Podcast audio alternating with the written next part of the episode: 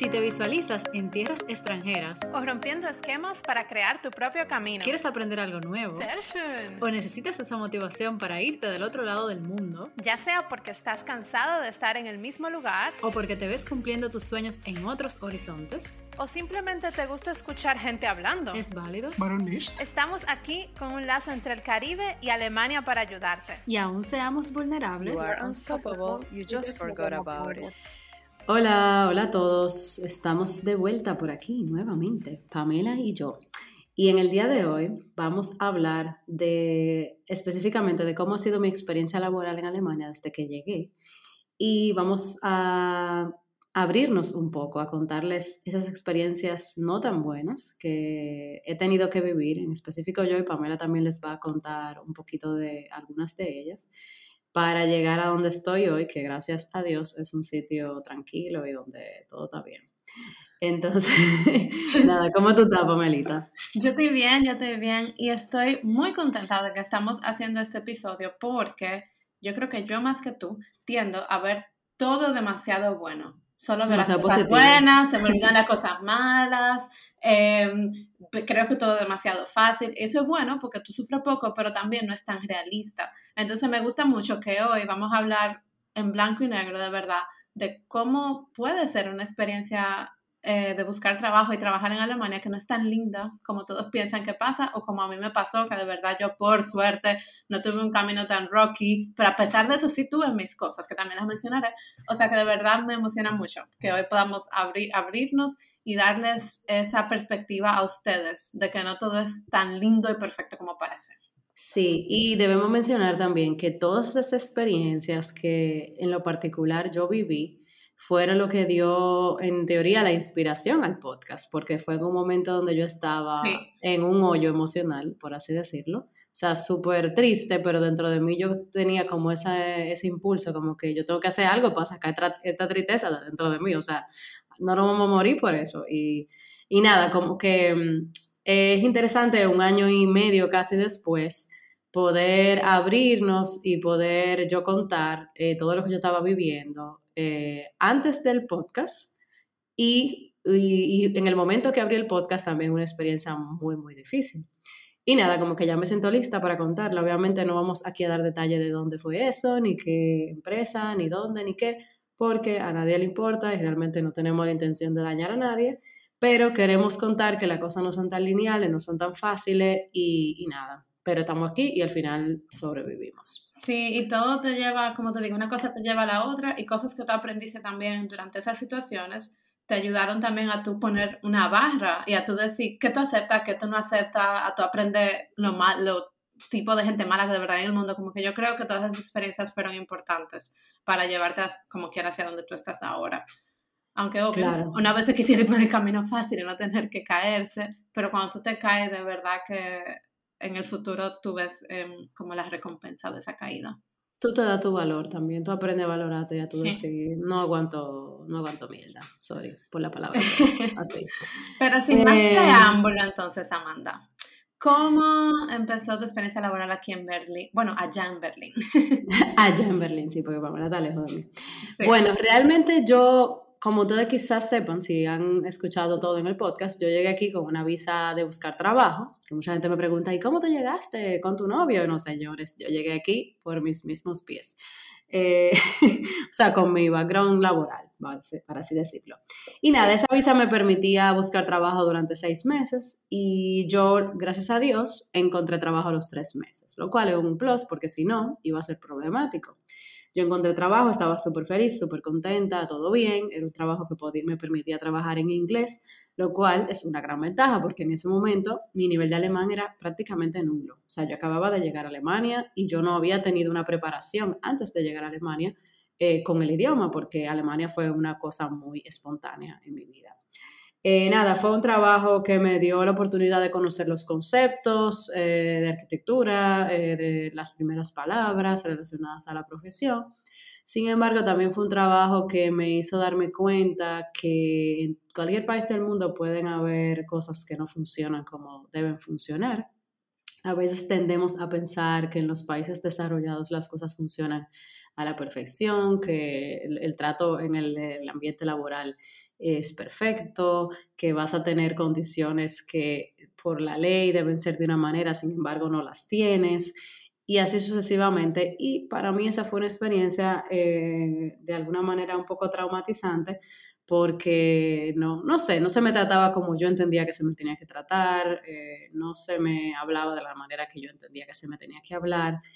Y doy también como mucha gracia a Dios que antes de esa experiencia tuve una muy buena experiencia en cuanto a trato, en cuanto a interacción, que fue en mi país, en el trabajo, en mi profesión, que me hizo dar cuenta que, oye, porque yo sea joven, porque yo no tenga quizás una experiencia de 15 años en la profesión, no me tienen que tratar así. O sea, no, eso, eso no está bien.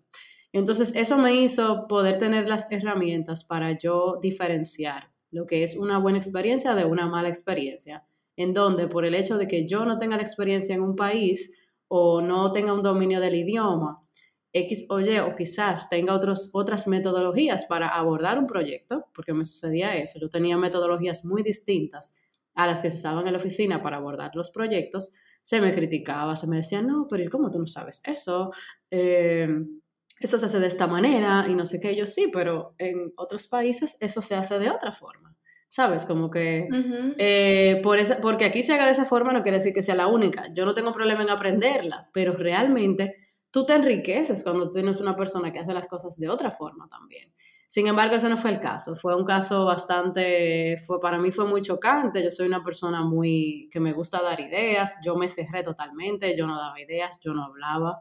Yo iba, hacía lo que tenía que hacer y me iba a mi casa. Yo en las reuniones no participaba, o sea, yo estaba ahí, pero yo no estaba ahí.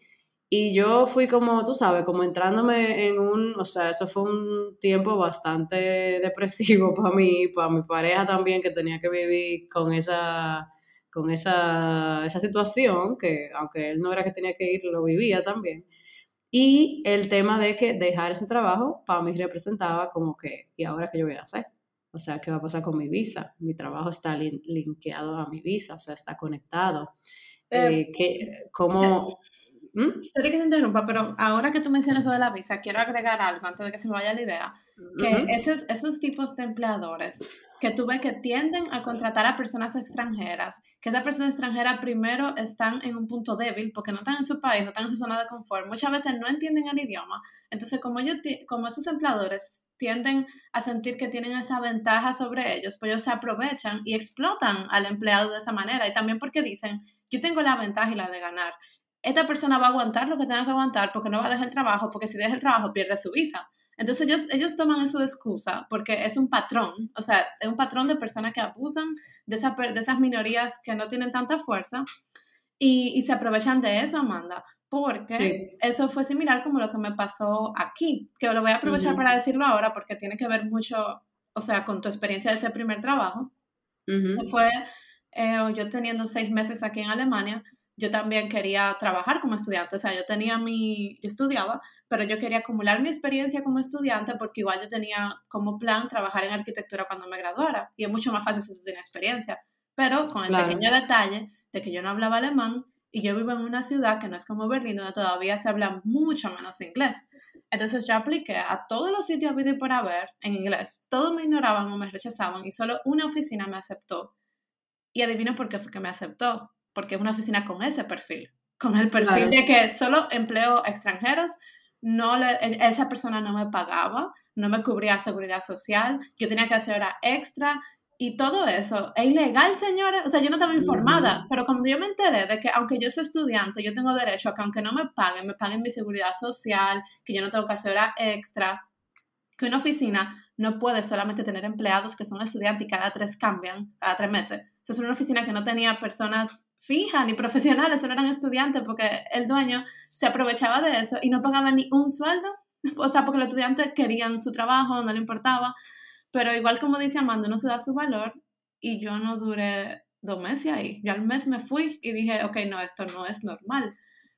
pero... Y, y, tú sabes que tú después aprendes, es verdad, tú estás en desventaja al principio, pero eso va a cambiar y tú no vas a estar siempre en desventaja. Claro. realmente tú tienes un valor y tú tienes mucho valor, o sea, en muchos aspectos. O sea, tú empiezas a pensar, óyeme, normalmente la gente que viene a otro país tiene como ese, ese, ese querer de aprender, de chapalante, de que yo aprendo lo que sea. O sea, no todo el mundo es así. No todo el mundo cuando está en su, en su país o en su zona de confort tiene como esa, esa necesidad de conocimiento, de decir yo quiero más, tú sabes. Y eso es un asset, eso es un valor que tienen, que las compañías, cuando contratan a alguien extranjero, normalmente la persona está más dispuesta también como a, hacer lo que haya que hacer, por así decirlo. Bueno, eh, mis jefes, por ejemplo, nosotros tenemos una compañía muy internacional, que yo, qué sé yo, yo diría que la mitad son alemanes y la mitad somos personas de diferentes partes del mundo. Y no diciendo que los extranjeros somos mejores que los, que los eh, nacionales, que los alemanes, pero mi jefe aman a los extranjeros aman específicamente a la persona que hablamos español, porque también somos como que lo que más ellos han tenido contacto con gente extranjera. Y es simplemente porque ellos ven eso, ellos ven como esa milla extra que nosotros damos, ese engagement que nosotros tenemos, y ellos están súper abiertos cuando aplican personas y ven que son extranjeros, como que, uh, otro más del equipo de otra nacionalidad. Ahora va a empezar una brasileña, no tenemos de Brasil. Y es como que, yay, tenemos otra persona más de otro hemisferio del mundo.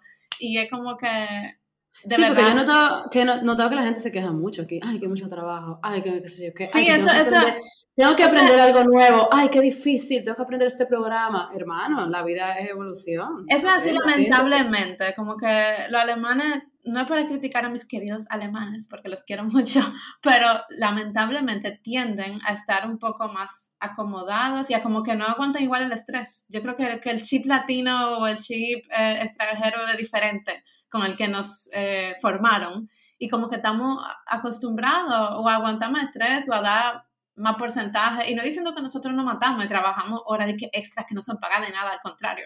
Tú conoces mi oficina, como que no abusan de Sí, que no, ese no es el punto, es tener la actitud, Pamela. Pues no es, el punto no es trabajar hora extra, el punto es tener la actitud. No, es la actitud, la felicidad, la motivación. Y eso, por ejemplo, lo que eso es, por ejemplo, lo que mis jefes aman y lo dicen. O sea, lo dicen y ellos son alemanes los dos pero aprecian eso que tenemos nosotros. Sí, exactamente. Y nada, como que en ese sentido, eso es algo que tú, al ser extranjero, tú debes de saber que eso es un valor que tú tienes. Y obviamente si tú eres así, porque si tú no quieres hacer nada, bueno, eh, te va mal, te va mal, no importa si tú eres alemán o extranjero o de dónde. Está jodón, exacto. Pero bueno, el punto es que, ¿qué pasa con esa primera experiencia de trabajo que yo hice? Bueno, al yo darme cuenta que eso no funcionaba para mí, yo renuncié había un tema de visa ahí detrás, muy complicado, en el cual me daba mucho miedo renunciar porque yo me sentía que yo me iba a quedar ilegal aquí, que me iban a mandar a buscar la camiona, el que dominicano sabe, ¿verdad?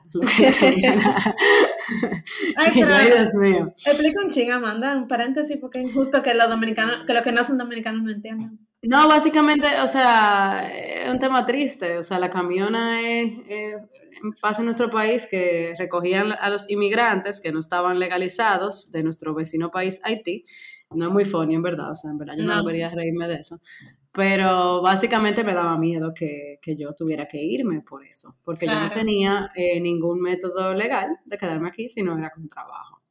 Entonces, nada. Eh, eh, yo renuncié cuando renuncio, gracias a Dios pude como eh, ponerme en un estado en donde todo estaba bien, eh, con ayuda de un abogado migratorio, y yo seguí buscando trabajo. Duré como aproximadamente, creo que fueron nueve meses o diez meses buscando trabajo. Eh, luego, cuando empezó el año, que empezó el 2020, yo encontré un trabajo en Leipzig. ¿Te acuerdas cuando yo fui a Leipzig y encontré un trabajo? Sí, me acuerdo.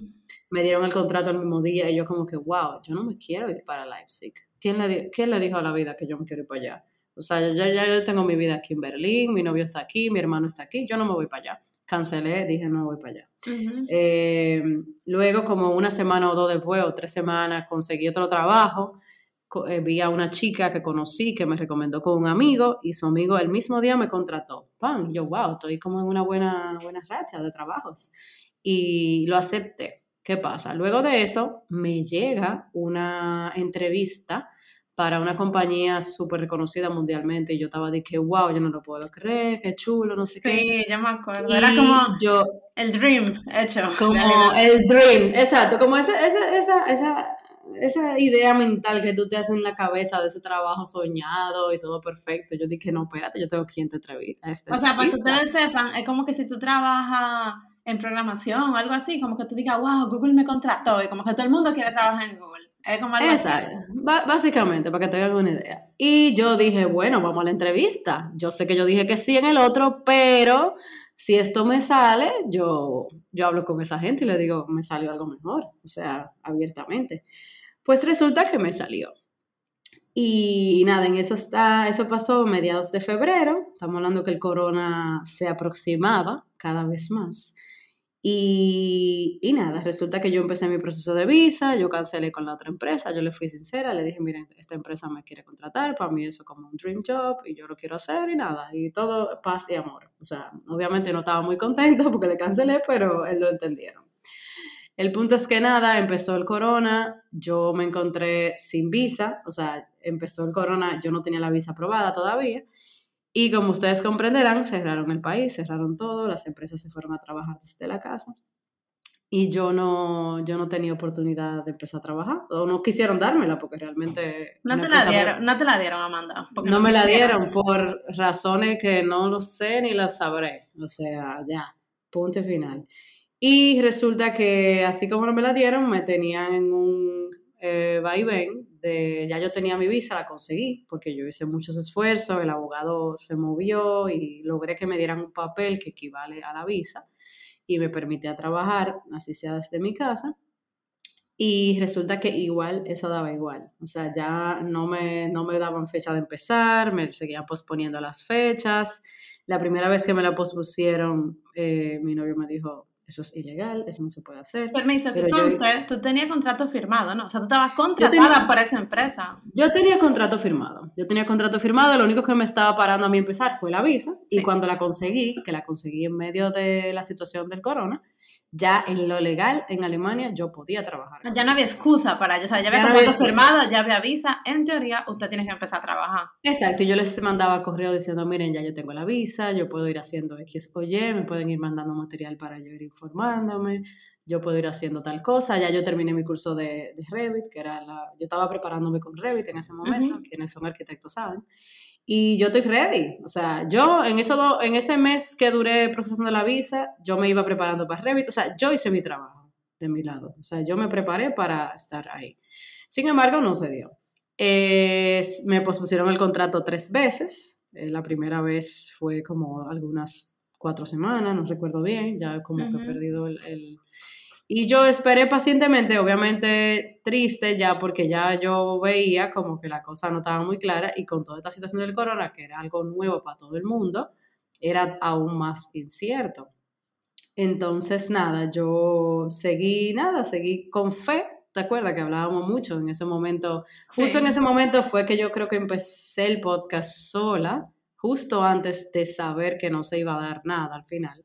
Y fue como un boost para mí, o sea, el podcast para mí era como sacando toda esa energía de dentro de mí y tratando de darme ánimo y de... O sea, el podcast fue tu tanque emocional, o sea, como tú rellenabas tu tanque emocional. Básicamente, exacto. Porque fue ahí, fue como en ese momento en donde yo veía que las cosas como que no se iban a dar, pero yo aún todavía tenía esperanza de que se dieran, porque yo tenía un contrato firmado. Para mí eso era como algo muy real. Señores, y estamos en Alemania, por más. O sea, por eso que yo digo, no hay que ser tan lejos para ver cómo esas personas que rompen las leyes, que abusan emocionalmente de sus empleadores, que eso existe también en países desarrollados como una de las potencias más grandes del mundo. o sea, sí, o sea, no hay, que, no hay que ser muy lejos para que vean, para que uno vea cómo se rompe la ley y cómo abusan de los empleados. Sí, exacto. Y, y nada, el punto es que yo, yo seguí tratando, yo seguí tratando de comunicarme con ellos, yo seguí, yo recibí incluso documentos de, de trabajar, de, ¿Cómo se diría Kurzarbeit en, en español? No sé. Em, eh. el paro se dice en España de España, en español de España, pero en español dominicano o latinoamericano, eso es como cuando te dan de baja, pero no te, no te cancelan del trabajo, como que no hay trabajo suficiente, o sea que tú te vas a tu casa, eh, no te pagan tu sueldo completo, pero cuando haya trabajo la empresa te va a volver a activar, como que no es que te despiden, sino como que una suspensión por falta de trabajo. Y eso pasó en Corona en muchas oficinas. Exacto, pero a mí nunca se me dio eso, sino que a mí se me planteó que podría pasar en un futuro. Y yo dije, bueno, yo cojo lo que sea, o sea, yo lo que quiero empezar. O sea, tú estabas dispuesta a empezar a trabajar, aunque se implicara no trabajar, pero que oficialmente tú estuviera contratada y que te llegara el porcentaje pequeño de tu sueldo o algo así. Claro, porque mi problema en ese momento era un problema de visa y económico. O sea, yo quería tener trabajo y tener mi trabajo seguro y para mí era genial si lo, si lo tenía, si me pagaban algo, que yo pudiera cubrir mi seguro médico y ya. O sea, para mí estaba genial esa idea. El punto es que nunca pasó. Eh, ellos me decían que yo era una persona en proceso. Yo le decía que no, que yo no era ningún proceso, que yo tenía un contrato. Proceso es el que tú te entrevistando. O sea, que a mí no me importa que haya caído un meteorito eh, de Marte, que llegó a la Tierra en medio de eso a mí hay que darme trabajo o darme alguna respuesta. O sea, eso no es problema mío, que no haya proyecto, que no haya entrado el proyecto a la oficina. Eso no es mi problema. Al final, eso son cosas que las oficinas tienen que asumir, riesgos. Usted me contrató y el proyecto no llegó. Bueno, busque ver dónde me va a meter, porque ya me contrató. Claro, hay que tomar eso responsabilidad. eso no es mi problema. Entonces, tomaron esa situación del corona y todo eso de excusa para posponerme tres veces. Incluso si la primera, la primera vez que me pospusieron fue a principio de marzo, recuerdo, y la última vez que me pospusieron fue de mayo a septiembre. O sea, señores, qué abuso. Porque Amanda, obviamente, es rica, no tiene problema de visa y se puede quedar de mayo a septiembre cruzando los pies a ver si en septiembre no la posponen de nuevo para diciembre. O sea. Exacto. Entonces, a todo esto, cuando tienes una visa en Alemania para trabajar con una empresa, es con esa empresa. Quiere decir que en todo este tiempo yo no podía trabajar con nadie más. La oficina de visa estaba cerrada debido al corona. La suerte que yo tuve de encontrar la visa una vez, no la iba a tener una segunda vez tan rápido, así, por, ¿verdad? Porque estábamos en el medio del, del lío, por así decirlo. Y, y, nada, o sea, yo me encontré como en esa encrucijada que para mí eso fue como una cosa, eso fue un momento duro. Yo no sé cuál fue más duro, si fue cuando dejé el primer trabajo o ese, pero yo creo que fue ese porque ya era como algo que yo tenía real, tangible, algo chulo, algo que yo quería hacer y no se dio. Entonces, nada, a mí me costó mucho, o sea, mi novio siempre me decía, ya, eh, eso no va a suceder, Amanda, o sea, como que esa vaina, ellos van a seguir haciéndote eso, y yo seguía como peleando en contra de la marea, y yo, no, vamos a intentar, que no sé qué. Al final, ¿qué pasó? Cuando ellos me pospusieron una tercera vez, yo yo en teoría como que peleé con ellos, o sea, le dije que eso no teníamos, o sea, como que la compañía no tenía moral, que eso estaba súper mal, que ellos no podían hacer eso conmigo y que, que, le pregunté, ¿ustedes me van a pagar? O sea, este tiempo, dos meses y medio, casi tres, que yo tengo aquí sentada en mi casa con una visa, ¿me lo van a pagar? No, no te lo podemos pagar, no, que no sé qué. Y yo, ah, ok. Resulta que ellos no estaban contando con que yo tenía un, yo era miembro de, un, de una institución aquí que me protege con derechos laborales. Eh, y básicamente yo los demandé, o sea, yo los demandé. Bien hecho. Eh, ellos eh, tuvieron que ir a juicio con la abogada, yo no tuve que pagar esa abogada porque yo pertenezco a parte de ese grupo y eso me protege con temas legales laborales. Y nada, al final ellos me tuvieron que pagar. ¿Cuál es la lección ahí? Primero, eh, entender que cuando tú llegas a un sitio, tú tienes que saber cómo funciona la cosa. O sea, yo si no hubiera tenido eh, ayuda, vamos a decir, de mi pareja, como que tiene conocimiento de la ley, eso yo me hubiera dejado O sea, a mí ni me hubiera pagado, eh, ni yo hubiera reclamado mi derecho. En el no, y esas empresas, Amanda, hacen eso es porque tú no eres la regla, tú eres la excepción. O sea, la mayoría de los extranjeros que estamos aquí o que estamos en algún otro país extranjero normalmente no estamos informados hasta esa profundidad. Entonces, lamentablemente, la gente, los empleadores, se pueden salir de la suya y pueden burlarse del sistema y por eso lo siguen haciendo. Porque créeme que si hubiera mucha persona valiente como tú e informadas como tú, que los demandara más, ya no fuera factible económicamente. O sea, que yo empezaran a pensar, ok, o me empiezo a portar bien porque esto no vale la pena, o veo lo que hago, pero como de tal vez 100 personas, dos lo demandan, pues obvio, vale la pena porque así tratamos bien mal a 100 personas. Claro, exactamente. Y eso mismo fue como la lógica. Al principio yo no quería hacer nada, pero inmediatamente yo me di cuenta de todo como este playing. O sea, fue como un playing, de verdad. O sea, era como jugando conmigo, básicamente. Era como un juego de cartas, como que vamos a tirar Pensando, ella va a perder. Todo, todo esta niña no sabe, esta niña no sabe. Tú vas a verla, vamos, eh, vamos a ganar. O sea, como que yo decía... Todo todo me lo decían por teléfono. O sea, todo me lo mandaban por teléfono. ¿Y qué yo hacía? Para no, dejar, para no dejar huella. Yo mandaba un correo luego con lo que me habían dicho y se lo mandaba a ellos. Entonces, hoy hablamos de tal cosa, tal cosa, Tal cosa, tal cosa. Porque yo, ya yo veía venir lo que iba a venir. O sea, ya yo sabía que eso. Tú querías, tú querías armando tu caso, tú querías tener tu documentación, tener tu caso. Exacto. Entonces yo dije, bueno, vamos, no sé, vamos, vamos.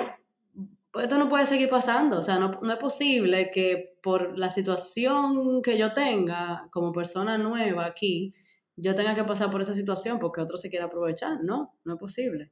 Y aunque al final, eh, tú sabes, como que no me pagaron lo que me tenían que pagar en totalidad. O sea, yo al final negocié con ellos, tú sabes, como que hice una negociación.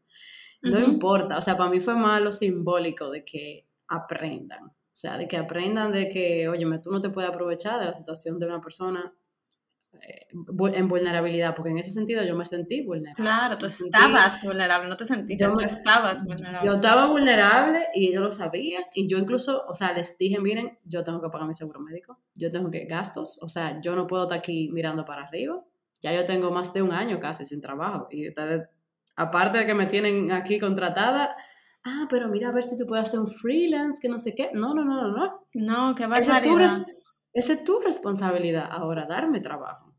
Y óyeme, yo se lo decía así. Obviamente ya esa relación laboral no iba a funcionar, porque era peleando que no lo pasaba. Claro, no, no, no. O sea, eso empezó por el pie izquierdo y qué bueno que tú no te quedaste ahí, porque ahora lo que podemos hablar, o sea, qué bueno que no te quedaste ahí, porque si no tú no hubieras llegado a donde estás ahora, en un sitio donde tratan a la gente de manera normal. O sea, por favor. Claro, claro, claro, claro, como que, wow, o sea, de verdad que, eh, no sé, como que yo siempre supe que quería compartir esta historia porque yo sé que mucha gente, o sea, no sé la primera ni la última que le va a pasar, pero a veces damos por sentado como que, no, es que imagínate, es una compañía, y incluso hasta yo mismo tuve esta discusión contigo, como que, bueno, yo tienen que velar por sus intereses, sí, pero pónganse sus intereses yo estaba muy del otro lado también, del lado de tu novio, como que no, o sea, esa gente está abusando y se está portando mal y whatever, te ocupan la palabra, fuck los fucking intereses de ellos. O sea, ellos son una empresa, tienen que responder por ti y como que a veces uno, como tú dices, el que está en la posición de víctima, trata de entenderlos a ellos y entender a la empresa y entender, no, pero no están tan mal, no sé qué, mentira del diantre. Sí están mal y tú sí tienes, sí, para decir otra palabra, y tú sí tienes tus derechos, entonces. Claro, claro, claro. Y no porque tú sepas menos alemán o tengas menos... Eh, no por eso tú tienes menos valor, o sea... No tienes menos valor por eso, entonces manda a quien tú tengas que mandar a freír tusa, gracias. Eh, el que no sepa lo que es eso, básicamente mándalo al infierno. Eh, y, y, no, o sea, no acepte ese tipo de cosas, porque realmente eso primero daña la profesión, o sea, eso nos quita valor a todo, incluyendo a los mismos alemanes.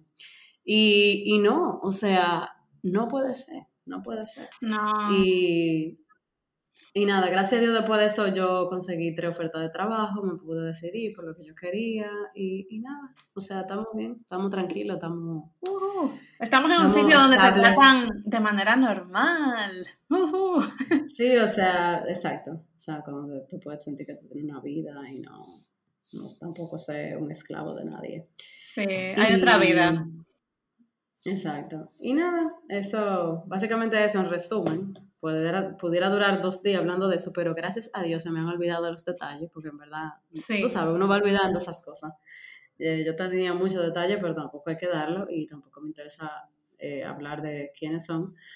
Pero nada, como que yo siento que compartir esa, esa historia es importante porque, porque sí, o sea, eso le puede pasar a cualquiera y al final la gente te ve echando para adelante ah, que mira, Amanda, está en Alemania y le está yendo bien y está ganando bien, sí, pero se ha, se ha guayado la yuca, amigo. Exacto, hay mucha historia detrás de eso. Esto no ha sido de que cayó yo del cielo y mucha clase de alemán y mucho cuarto invertido, el cuarto, dinero, sinónimo Y no solo eso, muchos dolores de cabeza después de esos días de trabajo que te hablaban todo el tiempo en alemán y tu cabeza explotándose, porque eso es lo que la gente no ve también. Exacto, porque también el cerebro se cansa. Cuando se tiene que hacer un esfuerzo doble de trabajo y hablar en un idioma que no es el suyo, ya a mí me va saliendo más natural el alemán, a pesar de que no es perfecto, pero ya yo no tengo que hace un esfuerzo sobrenatural. sí, pero esos primeros meses, mira, uff, yo me acuerdo, o sea, yo todos los días tenía dolor de cabeza, yo todos los días después de las 12 del mediodía ya mi cabeza no daba para más, es una cosa increíble. Sí, sí, sí, sí. No, increíble, pero nada, es, es así. Y gracias a Dios ya salimos de eso. Pero nada, chicos, o sea, con esta experiencia de hoy, em, lo que queremos más que nada es abrirle los ojos. De que primero no todo es color de rosas. Segundo, nosotros como extranjeros no tenemos un menor valor que los demás. Es cierto que tal vez no cumplimos los mismos skills que tal vez los otros puedan llegar, empezando por el idioma, pero eso no nos quita nuestro valor, o sea que no debemos nunca conformarnos por menos ni pedir menos.